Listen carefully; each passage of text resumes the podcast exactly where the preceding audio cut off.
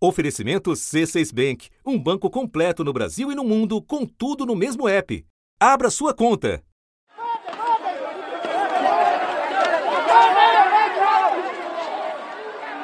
Instabilidade nas ruas e nas instituições. 2019 é um ano de turbulência em vários países da América do Sul.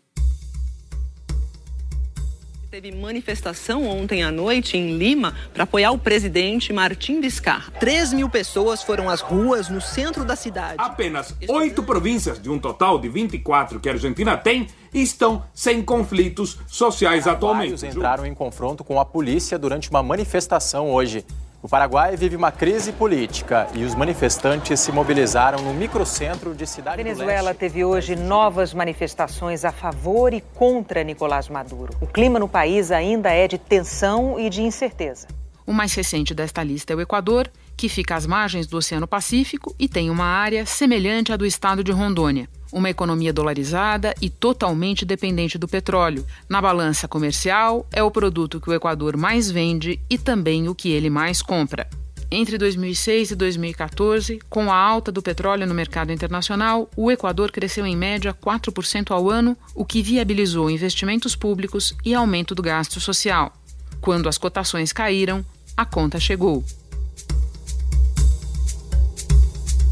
Para conter o déficit fiscal, o governo adotou uma série de medidas de austeridade. A principal delas, o fim do subsídio aos combustíveis, que vigorava há mais de quatro décadas. Mais de 1.300 milhões de dólares ao ano em subsídios ao diesel. O presidente acabou com subsídios aos combustíveis que estavam em vigor. que libera o preço do diesel e da gasolina extra. Os preços da gasolina e do diesel mais do que dobraram. E a resposta da população foi imediata.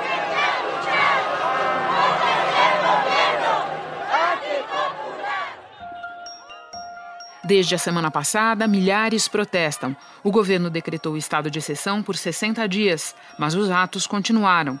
Na terça-feira, manifestantes indígenas invadiram a Assembleia Nacional.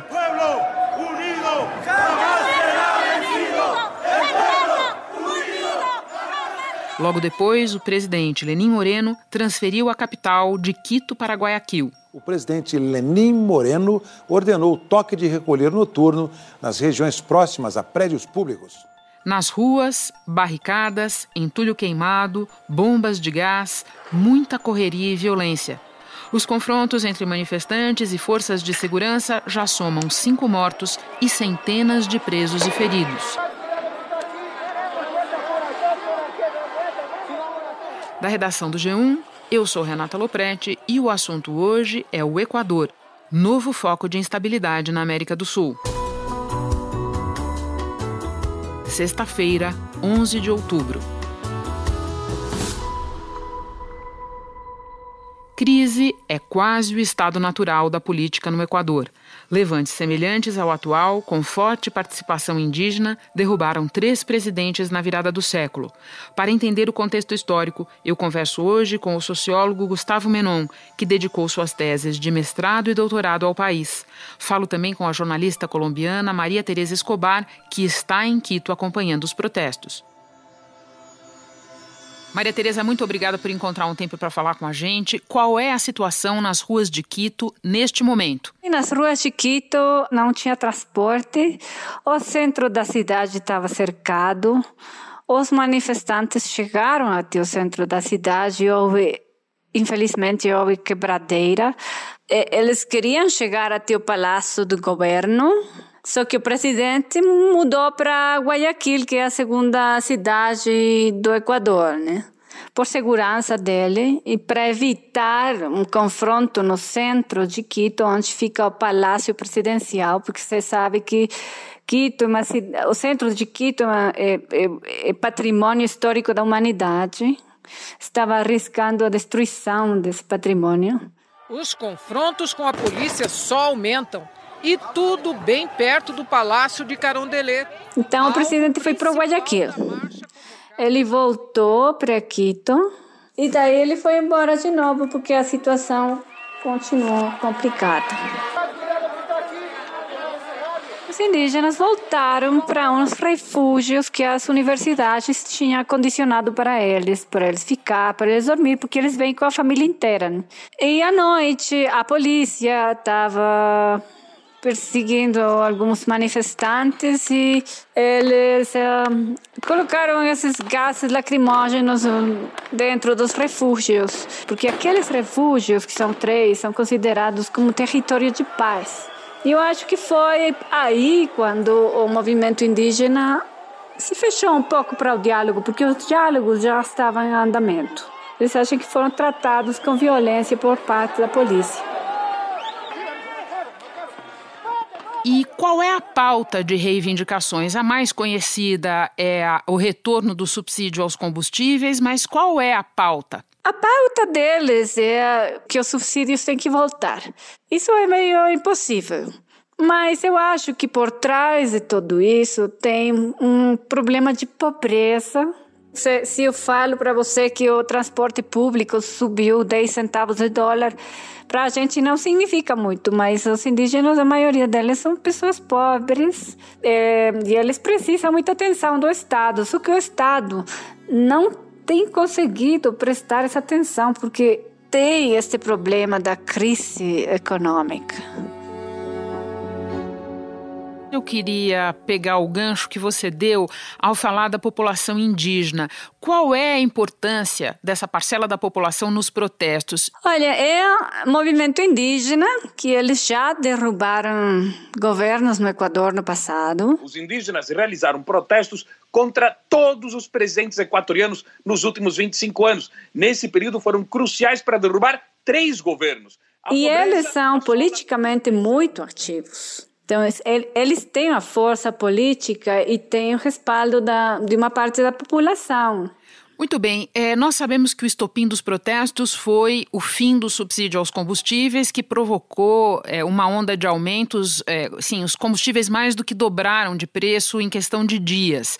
Agora, isso foi o estopim, como eu disse. Onde é que a história começou? A história começou quando o Equador, a economia equatoriana começou a ter dificuldades fortes, eu acho, em 2016.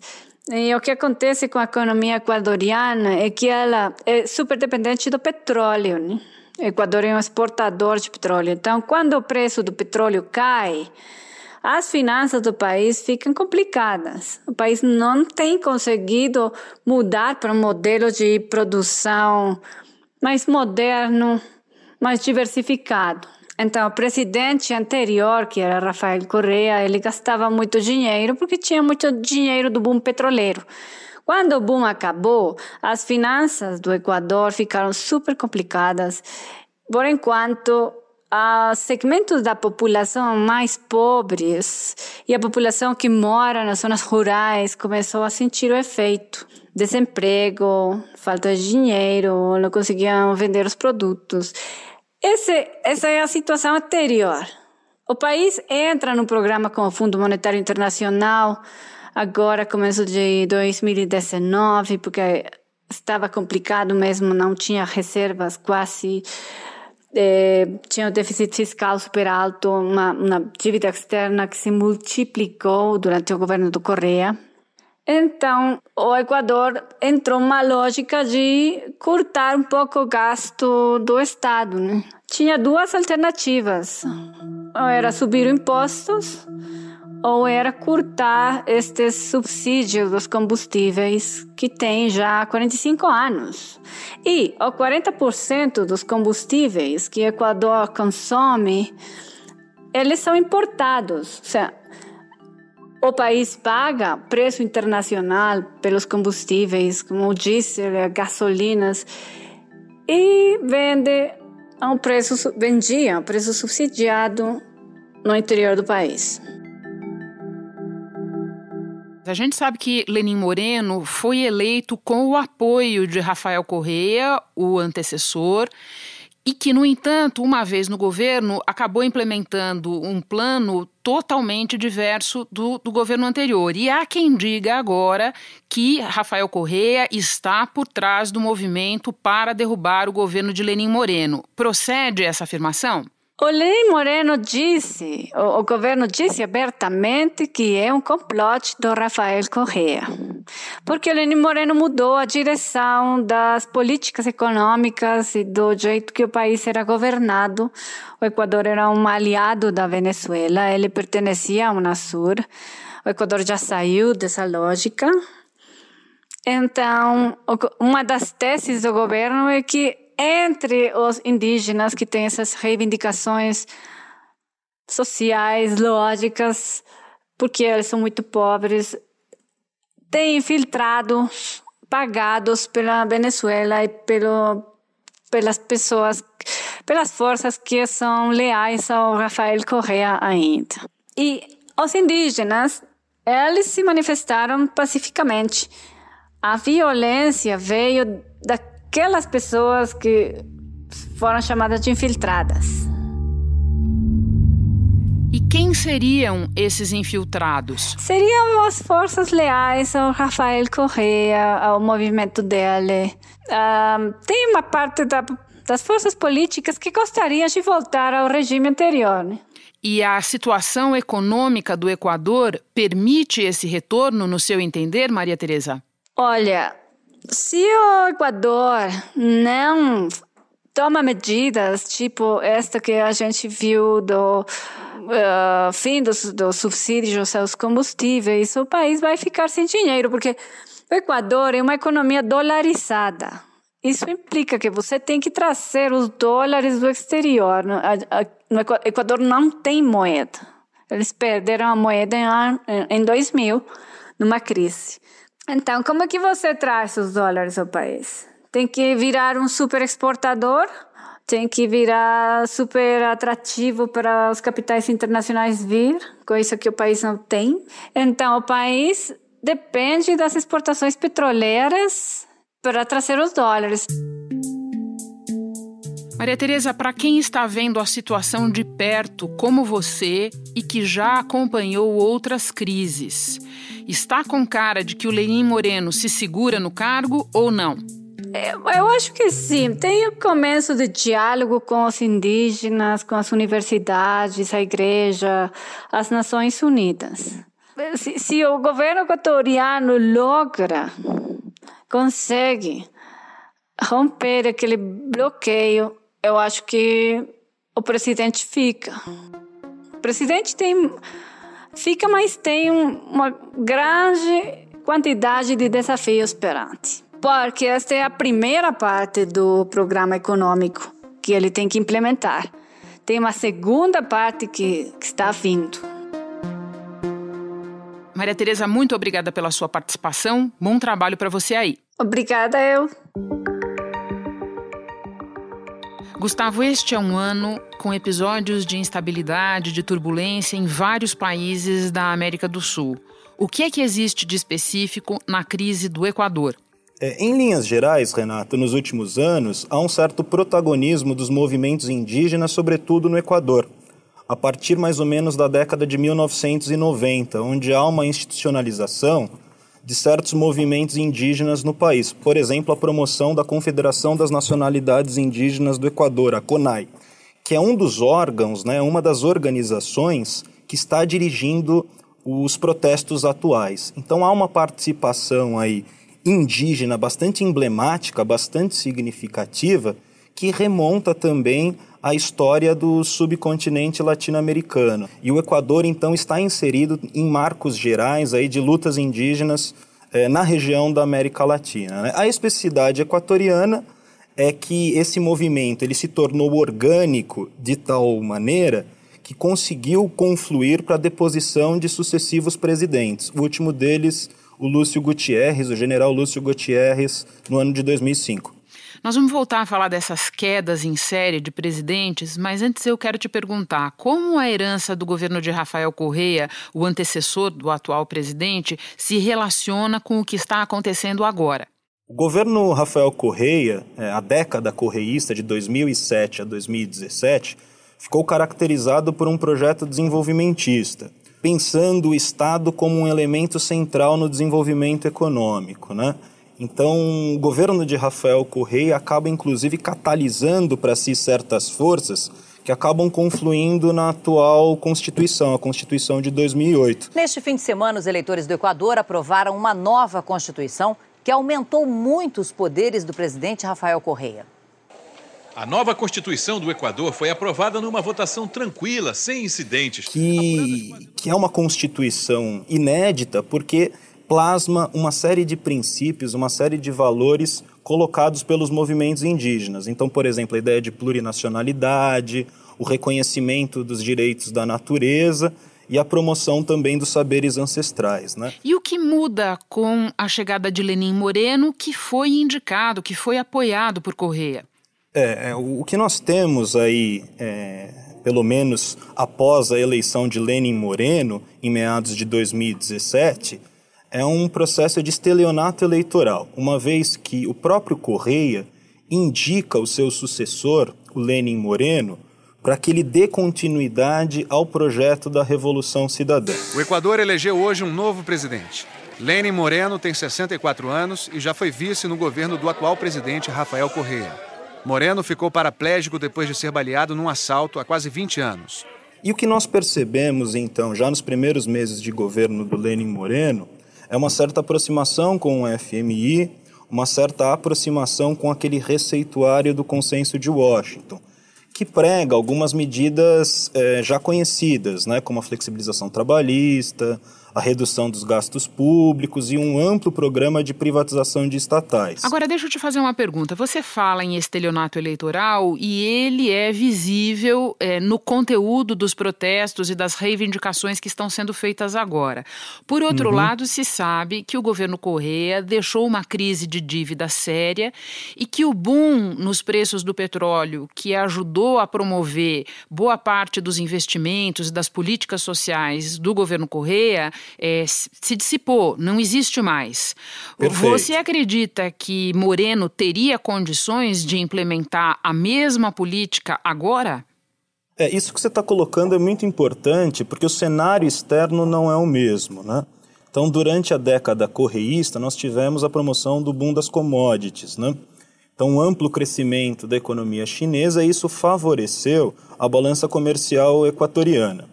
Então há um certo rechaço desse receituário colocado pelo FMI, há a promoção de maiores gastos públicos, isso implica também maiores investimentos na área da saúde e da educação, mas sobretudo em recursos que pudessem arcar com o subsídio dos combustíveis. Né? Então, esse processo de endividamento do Estado equatoriano não é mais um endividamento é, muito próximo é, àquilo que estava posto no receituário do FMI, mas sim uma aproximação com o capital chinês, nessa cooperação é, com os países asiáticos nessa região do Pacífico. Bom, você mesmo disse que a força do movimento indígena esteve presente na queda de vários presidentes equatorianos na década que antecedeu a chegada do Rafael Correa no poder. Você vê o mesmo acontecendo agora com Moreno? Qual é, no teu entender, a chance de ele ser derrubado? Eu considero que esse processo em curso Trata-se de um movimento em aberto, porque não há sequer uma organização totalmente dirigente. Você tem a participação de vários setores: sindicalistas, professores, estudantes, o próprio movimento indígena. Então, trata-se de uma movimentação social bastante transversal. É, a respeito das perspectivas, respondendo diretamente à sua pergunta, Renata, há alguns impasses a serem equacionados. De um lado, a gente precisa ver como é que fica a base do governo Lenin Moreno junto à Assembleia Nacional. Então, inclusive, os partidos indígenas já sinalizaram para esse divórcio, né? há um esvaziamento do governo Lenin Moreno na atual conjuntura, e, por outro lado, há um movimento também de recrudescimento da repressão. Né? Então já foi declarado estado de exceção e esse processo se intensificou com o toque de recolher. Então há o registro de mortos, mais de 600 é, detidos. É, em síntese, o que os protestos de rua estão colocando é a revogação do pacote econômico, mas uma radicalização que implique na renúncia do atual presidente. Muito obrigada pelos esclarecimentos, Gustavo. Nós vamos seguir acompanhando a crise no Equador, tão peculiar nas suas características e, ao mesmo tempo, com tantos pontos de semelhança com o que está acontecendo em outros países da região. Este foi o assunto, podcast diário do G1. De segunda a sexta, a gente aprofunda um assunto relevante do noticiário em conversas com repórteres, especialistas e personagens da notícia. O assunto está disponível no G1, no Spotify, no Apple Podcasts, no Google Podcasts, no Cashbox ou na sua plataforma preferida. Já assina aí e segue a gente para não esquecer. Comigo na equipe do assunto, Mônica Mariotti, Carolina Baliviera, Isabel Seta, Cláudia Croitor, Beatriz Souza, Sérgio Fernandes, Giovanni Reginato, Rafaela Puccini e Vitor Muniz. Eu sou Renata Loprete e fico por aqui. Até o próximo assunto.